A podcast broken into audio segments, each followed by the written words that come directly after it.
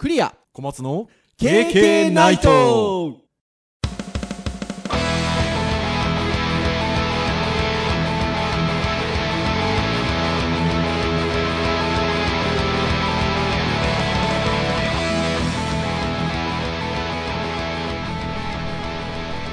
経験ナイトー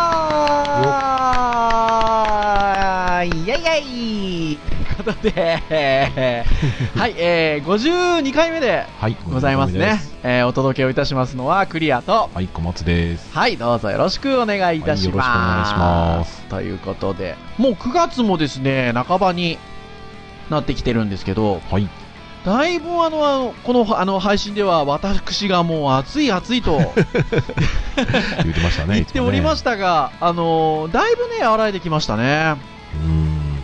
ね、関東の方もまだ湿気がちょっとあるかななんてことで、収録の前にちょっと小松先生おっしゃってましたけど、はい福岡も割とそうですね。ちょっとまだ湿気があるので、あもうだいぶす秋の気配で涼しいなっていう感じはもうちょっとうんなんですけど、30度超えで暑い暑いみたいな感じはね、なくなって。ああそうですねはーい。うんあのーねそう、うちの奥さんも僕も暑がりなので、まだここで油断しないようにと心には言ってるんですけど、もう一、もう一暑さぐらい来るやもしれぬとは思ってはいるんですけど、心構え的には。あー熱くなってやられちゃうんですねそうそうそう。まあでも大丈夫かなってなんか、だいぶここ数日見てると思う感じですね。はいはーい。ということで、52回目ということなんですが、えー今回はですね、ハードやガジェットの回はいなんですよね。はいでですよ、まあ、あの、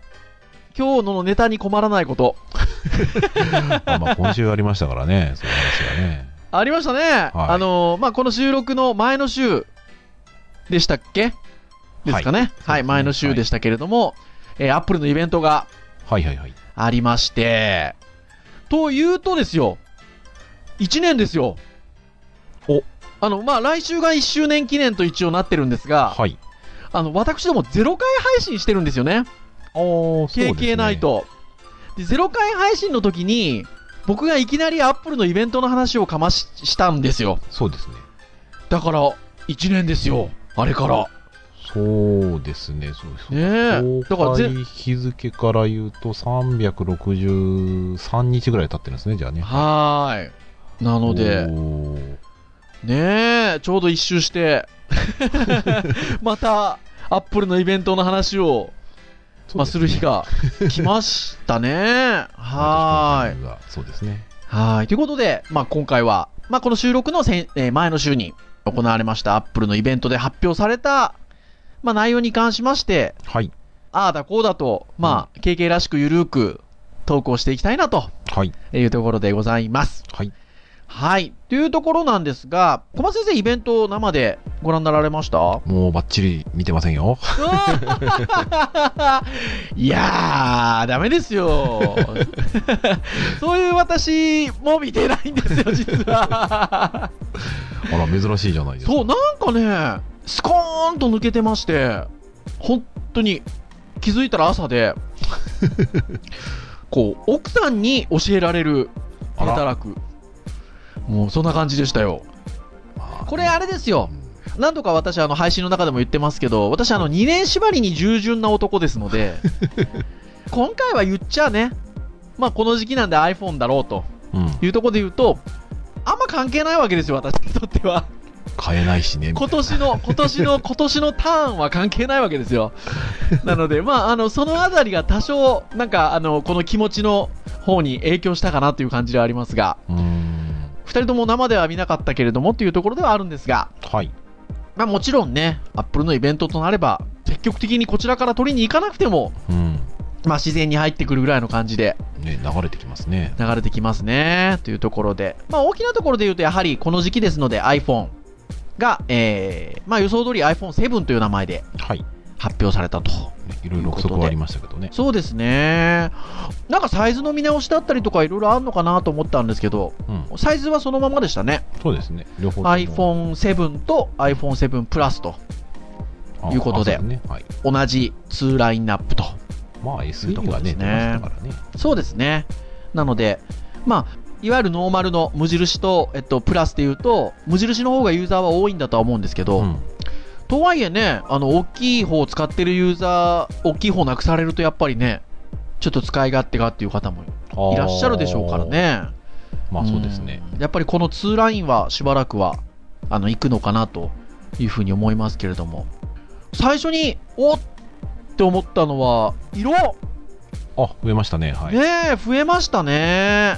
どちらかというと、前回、あの、ローズゴールドがはい出たりしたところも兼ね合いもあったので、うん割とそういうちょっと色合いのあるものと言いましょうか。はい。というところでのカラーバリエーションが増えてったりってこともあるのかなと思ってたんですけど、ね、ブルーブルーとかでいいんじゃねえかってそうそうそう、ブルーとか。ね、そうそうそう、そっち系が出るのかなと思いきや、なんと黒を2バージョン。ねなんか、原点回帰的な。え、原点回帰ですよね。まあ、どちらかというと、今までの、あ、この、ここ最近の iPhone は、あの、マットと言いますか、うん。ちょっとツヤのない、あの、スえースペースグレーって言われるようなうん。言い方のブラックが基本となってましたけど、いやー、光沢のある、ジェットブラックですか？なんかね、普通のブラックとそうですね、ジェットブラックと両方出ましたね。かっこいいですね。うん。うん 3GS 知ってる我々からすると、そうらんもんありますね。ね収録前に言ってましたけど、3GS のブラックにすごく近い感じですね。うん。何度か配信で言ってるんですが、私どちらかというと白派なんですよね。はいはいはいはい。はい。あの、なので、ジェットブラックはね、くすぐられましたよ。かっこいい。男っぽいですよね。うん。非常に。まあまあ、そうまあ女性が持ってもかっこいいとは思うんですけど、うん。あの、光沢があるからちょっとね、高級感があるので、うん。女性が持っても十分いいかなと思うんですが、このブラックはかっこいいですね。そして収録前にあの、小松先生に言われて、あーって気づいたんですけど、このブラックのみ、えっと、1ニッパーと2ゴロ、はいまあ、いわゆるあの容量が、えっと、上のあの容量のものしか選べないと。うん。なので、やっぱりね、この光沢のある高級感からして、少し、なんて言うんでしょうね、iPhone の中でも、ちょっと上位機種っていう感じをうん打ち出しているのがこのジェットブラックなんでしょうね。どどうなんでしょうね、まあ、筐体とかのね、供給の関係もあるのかなとも思ったんですけど、まあ、でも実際、ーそうなのかな、色新しいので、こういうかっこいいので、上のやつって言ったら、まあ、ちょっと持っててね、嬉しい感じもする。いやー、これはいいですね。すごく綺麗だなというふうに思いますね。そして、噂通り、なくなりましたね。うんね、なくなりましたね。ある、ある穴が。ね穴なくなりましたね。イヤホンジャックがなくなったということで、いやー、これ前々から噂があったんですけど、僕に聞こえてきてたところで言うと、iPhone を薄く薄くしていく中で、技術的にはもっと薄くできるんだけれども、うん。どうしてもあの穴の大きさが一定以上の大きさがあるので、うん。薄くなることを拒んでいるみたいなことをちょっと聞いてたんですよ。うん。でも割とこう発表されてみると、まあ、いろんなメディアからその理由なんかっていうのが出てるんですけど、ちょっとね、あの、アップルさんは違う理由をと言いますか、うん。どちらかというとそこのスペースが Bluetooth にうん。ちょっと干渉すると言いましょうか、うん。兼ね合いがあったり、あとはあの、空洞がないことによって、もう少し充電の容量を増やせると。うん。まあ、俺とね、ジャックを奥行き使えますからね。そうですね。そして、言うても、その、有線で繋いでるっていうことは、まあ僕も昔よ、昔っていうか、あの、よくやるんですけど、要は、要は引っ掛けるですよ、うん。コードを。そうするとやっぱりね、断線したりとか、起こりやすいですけど、うん。まあ割り切って、えっと、ジャックをなくして、はい。ワイヤレスと。うん。まあいうのは、まあ、あの、考え方としては一つ、なくはないかなっていうふうに思いますね。そうですね、もうこの辺の、うんその辺のこう、まあ、クレスで記事あのシェアした記事とはいかに見ると、はい。まあ、結局、その Bluetooth と干渉しちゃってるからね、この高音質の音が出せなかった、優れた音質出せなかったとか、あまあ、安定しなかったとかっていう問題と、うん。まあ、スペース的な問題と、まあうん。まあ、結局、なくすことで広くなるし、しかもうん接続性も良くなり、安定し、優れた音も出せるっていうところで、まあちょっとそういった面のメリットを取ったっていう感じのことでしょうね。うん、まあ、あの、アップル自体は割とこう、こなれたものを捨てていく文化があるので、ね、パラレルポートしかり、フロッピーもそうですし、うん。iPhone に至ってはキーボードをなくしちゃったっていううん。ところもありますので、何ら不思議な感じはないんですけど、まあでもね、このイヤホンのジャックの分は、なんかこの記事見てると、まあ、100年ぐらいの、うんね、歴史のある端子ということで、思い切りましたね。うんうんそうですね。思い切ったなというふうに思いますね。ね常識で考えると、ね、現役でバリバリ使えてるものをそうですねえ。てね新しいものなのでっていうところでで今当たり前じゃないものをこれから当たり前になるだろうという予測のもとねあうのん。そちらの方にシフトしたっていうところで、うん。まあ、これがねちょっとアップルマジックになるのかどうなんでしょうね ね。僕は何とも言えないんですけどうねん、これまでのちょっと例えばフロッピードライブだなんだっていうところとちょっと違うのはそもそもこういうねイヤホンジャックとかみたいなものっていうのはオーディオの文化から脈々と続いているものだったりするのでうんそれをね資産としてなんて言うんでしょう。愛用してね使ってきてる人たちがいるのでうん。長く。そこら辺がねどうなのかなっていうのはね。偉い人なんかもね。はい。言ってますからね。ありますね。まあ一応使えるは使えるんですそうそうそう、あのね、ライトニングに、いわゆるこう、なんていうんでしょう、アダプターですか？アダプターをね、つけて、あの、使えるっていうところではあるんですけど、まあ、でもね、アダプター使うのもまたね、これがね、スマートじゃないっていううん、結と局だから、ね、ころもありますし、充電じゃあどうするのよって話になったりもするし、うーん。まあ充電しつつじゃあジャックが使えるまたアダプターが出るのかとか そういう話がねいろいろ聞こえたりしますけどね。ねえ、いや、ほんとそうですね。で、そして、まあ、それに対応なすというか、まあ、ついにする形で、えっと、ワイヤレスのイヤホンですね、うん。を、えっと、リリースをするということで、はい、AirPods という名前の。これはついてくるんですね、これは、どうなんでしょうね。今までのノリで言うとついてくる。うんなんかでもあんまり書いてないな。どうなんでしょうね。ついてくんのかなイヤーポッツ with ライトニングコネクター、えーライトニング 3.5mm、えーヘッドホンジャックアダプターって書いてあるどうなんでしょうね。な。まあ一応だからついてくるんじゃないですかね。ねえ。各リリースの日付が書いてあって、その下に AirPods はい。159ドル、お10月後半発売ということは別売りなんですねあ、。本当だ。じゃあつかないのかなうん、多分あ、どうなんだろうな。ライトニングケーブル用のアダプターのことを AirPods with ライトニングケーブルっていう名前なんですかね。ああ、どうなんでしょうね。どうですか、何に見えますかって話が出てます。そうですよ。いや、あの、耳からうどんが出てるように見えるっていうのがまずあったりとか、あとは、チンアナゴ？そうですね。水族館にいるチンアナゴチンアナゴっぽいと。いやー、僕ね、もうね、その、うどんにしか見えないんですよ。これ、ジョブズさんだったら許したかなってちょっと思う感じはありますね、それで言うと。うんまあまあまあ、うんエッジは効いてますけどね。ねえ。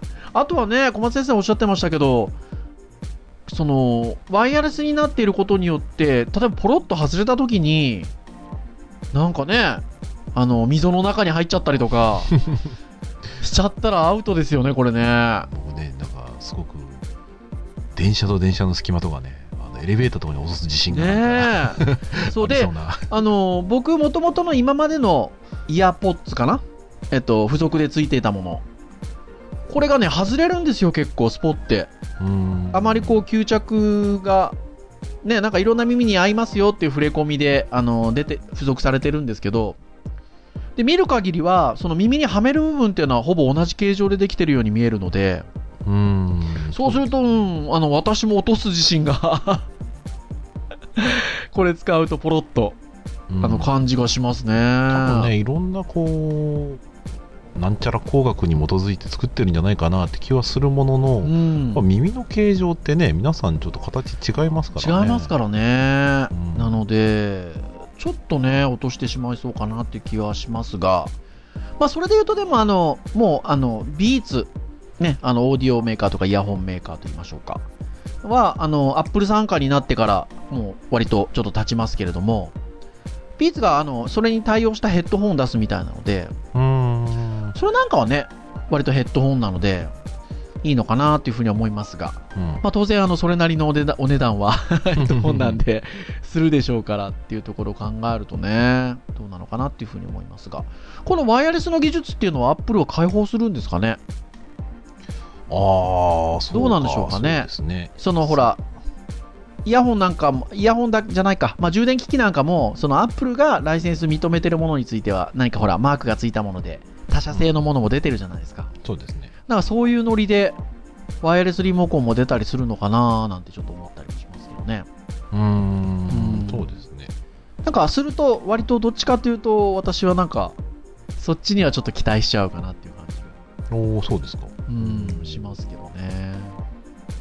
まあ、とは言いながら、私はあの、セブンはスルーなので、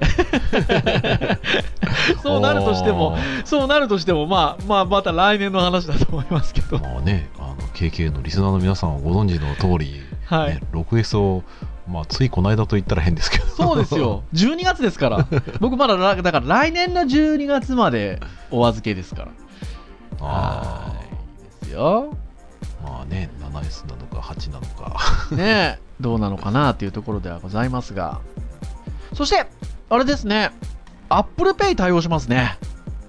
ああねかいよいよ。はーい。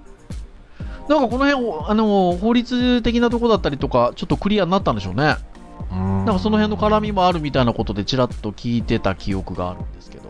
うんなんかねこういう決済系って割と、うん、既得ねえ。権益持ってありますからね。ちょっとこう煙たい感じじゃないかなと思ったりもするので。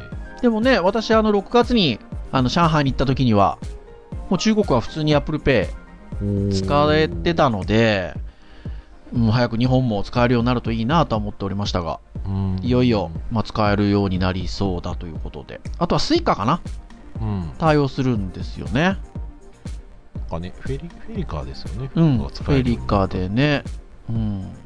なんかだから、その Apple のイベントでも、割と、そこがフィーチャーされたようなところもあったらしいので、今回のね、Apple のイベントは日本付いてたっぽいですよね。うんねなんか Apple Pay もそうだし、そうですね。スイカなんかもなんか日本特有の感じですもんね。そうですよね。あとはほら、アプリも、マリオがああそうですね。来ますよ。オリジナル完全新作っていう。ねえ、任天堂さん、登壇しましたもんね、だから、うん。イベントにね。というところもありますし、なんかちょっと、あの、日本付いてた感じが、若干あったみたいですけど、まあ、いよいよ、そういう形で、またなんか、ちっちゃなことではありますけど、なんか生活を変えてくれそうな雰囲気がありますね。うーん。ん。スイカ10月後半開始う予定、ん、そう。あれなんですよね。日本は世界的に見ると現時点ではい。iOS がだいたい123%でしょ？はい。でその他ね Android 含めて80%以上あってって、うんまあ Android が80%あってでも日本だと50%なんでしょ？そうですよ。すごいですねねえ。いや、本当にすごいと思います。そうだここなんかね12年の感じだと割とこうアップルさんは割とこうだんだん中国のねユーザーにこう好きな感じに寄っていくのかなって若干しなくもなかったんですけどはい。今回のね発表は割とこう日本寄りな感じだなっていう感じは感じますねうん。いや、本当にそういう気がしますね。で、あれですよ。だから、そんな iPhone が、あのこの配信で言うと、配信日ベースで言うと、明日発売ですよ。そうかはい。16日。はい。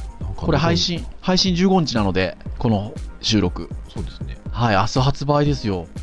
キャリ キャリアからそういうなんかそういうメール来てた？なあー、そうですか。会社とかでもねあの部署で買うんだったら申請しろっていうのがなんか出てましたうーん。で、ほら、あれですもんね。今、現時点、この収録時点だと、えーっと、ソフトバンクさんが、えっと、ギガモンスターというサービスを、えっと、出しまして、えっと、1000円、1000円プラス上乗せで、えっと、月20ギガ使えるっていう。っていうので、おーって、うちの職場でも色めき立ったっすよ。もう、あの、ルーターいらねえじゃん、みたいな。1000円プラスで20ギガ使えるんだったら。そしたら、au もすぐ対応しまして、その日の夕方に今度は au も、えー、ギガデジラだっけ？なんだかっていう、もうはい同じ、ほぼ同じ料金で、同じサービスをということで。うんだから、またね、そういうサービスも出始めて、うん。っていうところですね。うんまあね格安 SIM が出てますからねうまあ、やん。っぱりこうまあなんですかね配線の品質みたいなのもあると思いますけど、うん。まあ実際もう安くてもね使う人がたくさんだんだん増えてきてるところもありますしそうですねまあ、キャリアとかもね差別化図る意味ではそうですねねますねね、別に持つより1個で済んだ方が、使う側からすると楽ですからね。そうですねうーん。なので、まあそんなサービスも出てくるようで楽しみですが、じゃあ、あの、私は5あの 6S だから、この恩恵に預かれないのかと言いますと、えっと、この配信の前の日、はい。iOS10、おインストーールできてるはずですよ、僕この配信がされてる時には。お瞳悟空ねえ、まだこの収録の時はまだ 来てませんけど、はい。おそらくこの配信を皆さんに聞いていただいてる時には僕も iOS10 祭りで iOS アップグレードしてるんじゃないかと。え14日ですから。ー何が変わるんですかね どうなんでしょうね。あー、でもそれハード的な話なんですかね。その、スイカ的なことってダメなんですかね。うーんソフトベースじゃなくてハードベースなんですかね。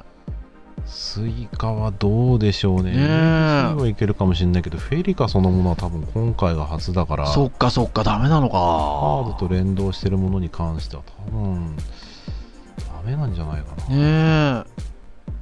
それで言うと、そうですね。どの辺が使いよくなるのかっていうのは、確かに今回のイベントからするとそんなに見えないところではありますね。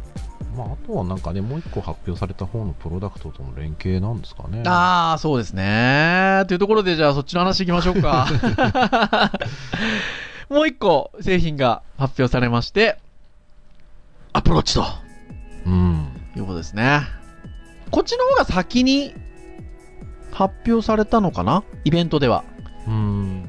まあ、前々からね、あの、ウォッチ出る出るって言われてて、まあもうね、出なかったみたいな感じ初代がね、ね初代が出て1年以上経ってますからね。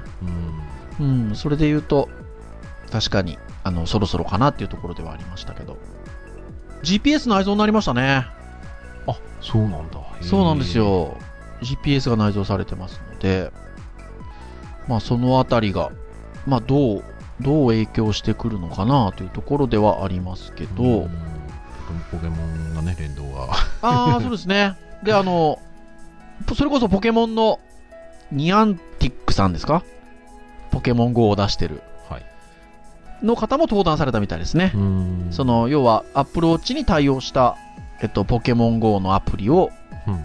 出すということで、ね、この辺が連動してくるといううんところですね。まあ、こういうね、なんかね、ソフトウェアと、ソフトウェアでこの各ハードの特色を生かしたんで、連携とかはね、うんなんかいろいろもっと楽しいのありそうな感じしますけど、ね、そうですね。これは分かりやすい例です。はーい。で、防水ですよ、こっちも。まあ、防水というか耐水か。うー。うんん。本当だ、すげえ。つけたもん泳いで OK そうですよ水深50メートルまでへっちゃら。なんかね、大変だったっていうトークをされてたっていうことで、スピーカーシステムの見直しに注力ということで、まあ、そのあたりが水から水が入っちゃうようなところがあったんでしょうかね。今までの作りだと。じゃあ、これの問題だったら電池とか多分取り替えられないんだろうな。ああ、そうですね。確かにね。そうですね。まあまあ、充電池なのでね、充電はできますけどね。下手っちゃったらもう取り替えるしかないんだろうな。そうですって気はしますね。特にね、こういうね、あの、耐圧系のものって1回げちゃうと多分耐圧の保証があって多分切れちゃうんですよね。はいはいはい。で割とあの、アップルさんのウェブサイトなんか見てると、アップルウォッチのページ見てると、エルメスさんのバージョンが結構種類が増えてたりとか、あキンキラキンのはなくなっちゃったんですね。ねえ。ああ、そうですね。あとは、あの、あれですよ。ナイキとコラボをあナイキこの色いいな。ねするので、ナイキプラスが出ますね。ナイキプラス仕様走んないけどね。この辺がね、ナイキプラスならではのなんか表示をするみたいな話もありますよね。はい。あの、なんか、今日走る？とか、最後に走ったの何日前だよ？とか言われるらしいですよ。小松先生持たないと。あの、何々さんがもう走ってるよ？とか、そういうメッセージがいやー、あのなんかあれですね。ナイキプラス仕様は出るらしいですよ。任天堂の Wii で似たような話をなんか思い出します。Wii フィットかなそうですね。でもね、いいと思います。はいまあこの辺はね、きっとあの辺りの収録に来られる方々が皆さん。そうですよ買うんじゃない。かと。そうですよ。あとはそれで言うと、あのあの iPhone と同じ路線っていうと、あれなのかわからないですけど、今までのア Apple Watch も残しましたね。おその名前をね。えっと、まあ、今回出たものがシリーズ2っていう言い方をして、まあ、GPS がついてたり、耐水になってたりっていうところで、で、え今までのものをシリーズ1ということで、そのまま売り続けますので、安くなってますよ。ああ、そうなんだ。そうなんですよ。2万いくらですよ。今までのやつがなので、なかなかね、ここら辺が、あの、その、人の気持ちっていうのは、新しいものが出ると、そこで古いタイプをっていうのがね、なかなかね、っていうところはありますが、ただ、ちょっとお求めやすく、うん。だから、なってますよ。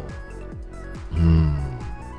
あ、えーっとね、シリーズ1は27,800円ですね。一番安。いアップルウォッチが。だからね、3万ダー、4万ダーみたいな値段だったと思うので、うん。少しお安く、あの、手に入れやすくなってますよね。ね、またね、そっち2を買う人が、ね、中古市場に流してくれたらいいですよね。でもあり、ありますよね、多分ね。うん。そうですね、下取りとかしなけれれば、まあそうでしょうね。そうですね。なんかね、やっぱり、あのー僕は体験はしておきたいなってやっぱり思うんですよね。うん。あの、まあ、言うても、この、ほぼ、まあ、僕全部、アップル帝国なので、あの、まあ、持てば、何がしか変わるっていうのはやっぱり感じてはいるので、うん。それで言うとね、なかなか家族持ちなので、家庭持ちなのでっていうところで言うと、このシリーズ1をね、ちょっとまずは身につけてみるっていうのは、選択肢としては、ありな気もね、ちょっとしますね。ね、6S の話されてる時にはね、うん。まあ、結局 6S プラスにならなかったからまあ問題ないと思うんですけど、はい。ズボンに入らないからね、プロウォッチいるんじゃないかそうみたいなそうそうそうそうう。そう。いや、ほんとそうですよ。これね、それで言うとね、あれですよ。多分ね、Apple Watch も、シリーズ2は、Apple Pay が使えるんじゃなかったっけ？ああ、なるほどね。ウォッチのページの Apple Pay の情報のとこがあって、Apple Watch シリーズ2に間もなく到着しますって書いてあるので。うーん。これあの、要はだから、時計をかざせるってことですかねどういうあれなんだろううーん、じゃないですかね。ねえ。だとするとスマートですよね。まあ実際決済能力はね、そこにない気はしますけどね。あうんの iPhone そのものにある気はしますけど、うん。から情報はね、取れてもいいんじゃないかな。うーん。うん、やっぱり新しい Apple Watch シリーズ2にもこの Apple Pay が搭載されましたって書いてあるので、うーん。うん、結そっか。やっぱりじゃあ iPhone も Apple Watch もともに多分ちょっとやっぱりハード的なところが絡んでるんですね。うんだからソフトウェアのアップデートではこれまでのものはちょっと難しいかなというところかなというふうに思いますが。うん。ハード的にはだいぶあれですね。あのウォッチの中身のシステムの50%スピードアップデュアルプロセッサー搭載って言ってますからうん。ハード的にもかなり速くなりそうな。そうですね。そうするとですよ、だから、1万円ぐらいの差なのかな？うん。シリーズ2が、シリーズ2の値段、一緒に書いてあるんだよな。中に入ると、ああ、1万円の違いですね。ちょうど。なので、まあ、そこに1万円をかけるのか否かと。まあ割と絶妙な感じですけど、うん、絶妙ですね。いや、いいところだろうなっていうふうに思いますね。まあそしてあれなんですねそれ以外はなんかなんか周りや僕の周り割とこう新しい PC がねノート PC 出るんじゃないかってね出なかったですね。ねなかったですね。でも、まあ、よくよく考えると、えっと、シエラ、はい。えっと、新しい MacOS が、もうちょい後ですから、うん。まあ、もうちょい後って言ったってあと 1, か1ヶ月だ、そんなところだと思うんですけど、そこのタイミングじゃないですか。まあそうですね去年も結局配信して1ヶ月か2ヶ月ぐらいに iPad Pro とかの話してますからねそう。なので、多分ね、そのタイミングで来ると思いますよ。それで言うと、あの、iPad あたりは、多分今年は動きなさそうですね。うん値下がりしましたもんね。ああそうですうねん。あ、でもその値下がりしたのは何かあれですかね。いや どうなんだろうか。うん。まあでも iPad 周りはなさそうではありますけど、まあ iPad Pro はちょっと、えーな MacBook Pro はだいぶね、ちょっと、あの、大きな更新がなく続いてきてるので、まあそんなに遠くない未来に来るとは思うんですけどね。まあ多分ねサンタさんに買ってもらおうっていう時期に来るんじゃないですか、多分シエラのアップデートに合わせて来るんじゃないかなとはね、思いますが。もう私もね家の個人の MacBook Pro は2011 Early ですからね。なかなか、ね、期間だいぶ経ってますね。それで言うと5年経ってますけど。でもねあのほらこの配信でも何度か何週間にわたってお話ししましたけど SSD に換装してからはねまあうん。もうニューマシーンのようにサクサクと動いておりますのででメモリー下がったまんまで快適なんですそうなんですよ。メモリまだね、あの、入れ替えてないんですよ。戻したまんまなんですけど、まあ快適で。まあ SSD っていうのがだからどれだけ、まあハードディスクがどれだけね、ボトルネックになってるかっていう話だったんですけどね。うんそうですね、その容量域が広ければじゃあねその倉庫に転送する速度が遅かったら、うんね、その容量域で結局渋滞が起きちゃうわけですから、ね、そう。で、それで言うと、だから僕の2011 Early っていうのが DVD ドライブがついてた最後のおマシーンなので、まだまだ僕なんか音楽取り込んだりもするんですよね、時々。うんなそれで言うとね、なんか意外とね、こう新しいマシンに魅力を、そんなにこうほら、どうしても新しいのが欲しいっていう、あ感じにはねそう今のところない別に不便がないそう、ないんですよ。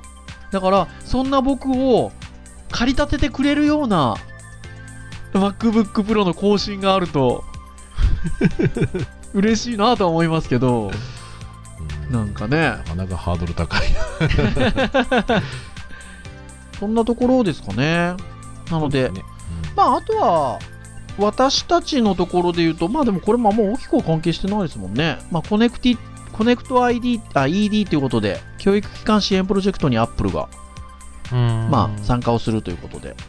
まあこれはね、あ向こうのアメリカの話なので、114校の学校に生徒5万人に iPad、教師4500人に Mac と iPad を配布するということで、えー配布してもらいたいもんですよ、私ども。確かに というところですね。あとは、えっと、iWork の新機能の発表があって、えーリアルタイムコラボレーションということで、スライドを数人で共有して、リアルタイムでスライドを編集可能にすると。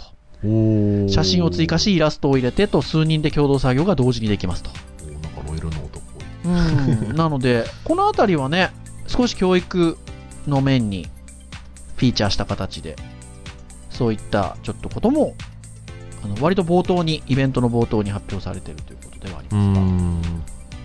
のがあったのかなというね。あ、あれの話もしとけばよかったな。あれも噂通りだったんですよね、iPhone の。デュアルカメラ。ああ。えっと、上だけですけど、プラスだけですだけですけどね、はいはいプラスだけですけど、えーデュアルカメラになったということで。もうシリーズ唯一ですね。うーん、あの、し、深い、深い。言葉が出てこない。あの、後ろをぼかして、映す。被写界深度。被写界深度、ありがとうございます。これがね、かなり、あの、表現力が豊かになったということで、えー、ボケ足出るんですね。うん、その、デュアルで、デュアルのあれを使うことによって、カメラ機能を使うことによって、非常にこう、高度な表現ができるようになったと。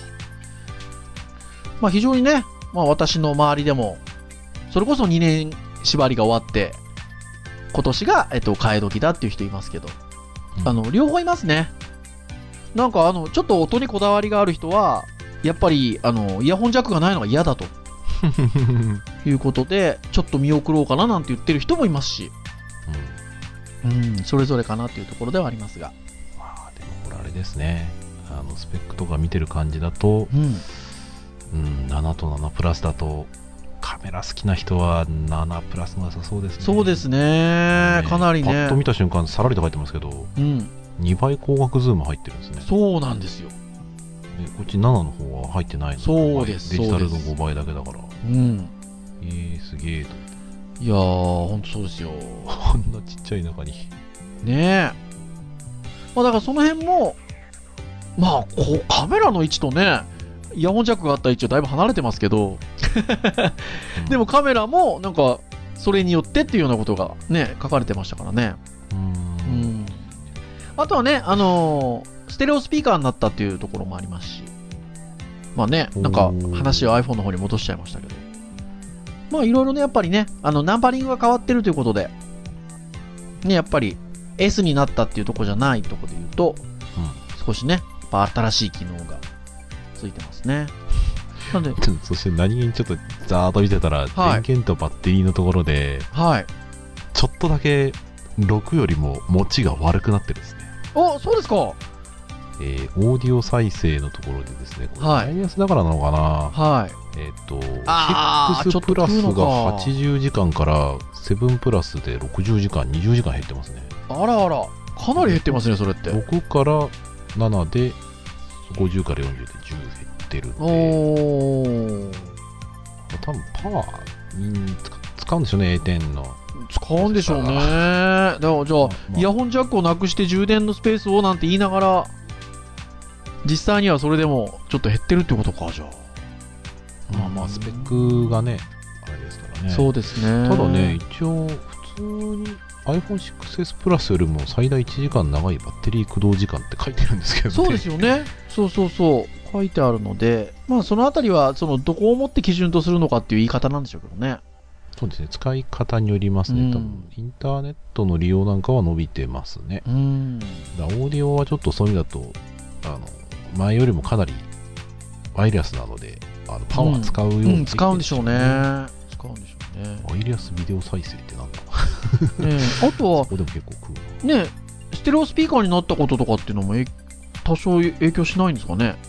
あー、ねえどうなのかな？でしょううね。んあ、あとあれですよね。